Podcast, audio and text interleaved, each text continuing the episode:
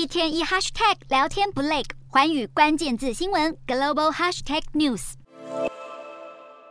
就像坐上大怒神，道琼工业指数一天之内高低差居然超过一千五百点。十三号中场大涨八百二十七点八七点，收在三万零三十八点七二点。标普五百也猛飙百分之二点六，收在三千六百六十九点九一点。科技股纳斯达克也劲扬百分之二点二三，收在一万零六百四十九点一五点。不过在此之前，新公布的九月份消费者物价指数又再次重挫投资人信心，道琼更一度狂泻近五百五十点。剔除波动比较大的食品与能源，核心 CPI 仍年增百分之六点六，冲上一九八二年八月以来最高点。即使油价走跌，居住、租屋、医疗等项目都上涨，其中占 CPI 比重约三分之一的居住费单月上涨百分之零点七，幅度与八月相同。为了稳定物价，联准会十一月升息三码的几率已经超过百分之九十八，总计今年底前将再升息五码，确保明年政策利率保持在百分之四点五以上。